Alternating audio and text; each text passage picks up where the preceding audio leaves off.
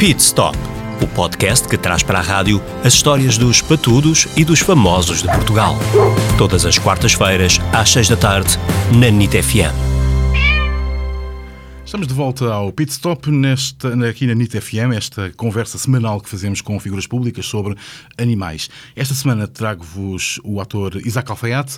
Isaac, boa tarde, obrigado por teres aceitado o convite. Boa tarde, uh, obrigado. Da Pit. Obrigado um, tu tens dois, dois cães. Uh, vamos falar deles ao longo desta emissão. Uh, primeiro que tudo, apresenta-os. Ora, então eu tenho dois meninos lá em casa que são, são, são os meus filhos.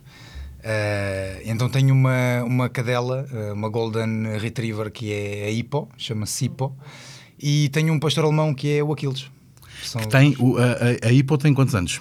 A Hippo tem 4 e o Aquiles tem 3. O Aquiles okay. vem um ano depois. Muito bem. Uh, começo, começo logo por registrar. Tu teres dito uh, uma coisa que eu acho muito engraçada, que é de resto uma pergunta que eu faço sempre aqui aos convidados, que é se tu és time dono, uh, tutor ou pai. Já disseste, eles são os meus filhos. Portanto, tu tens uma relação com os teus cães precisamente como se fossem filhos.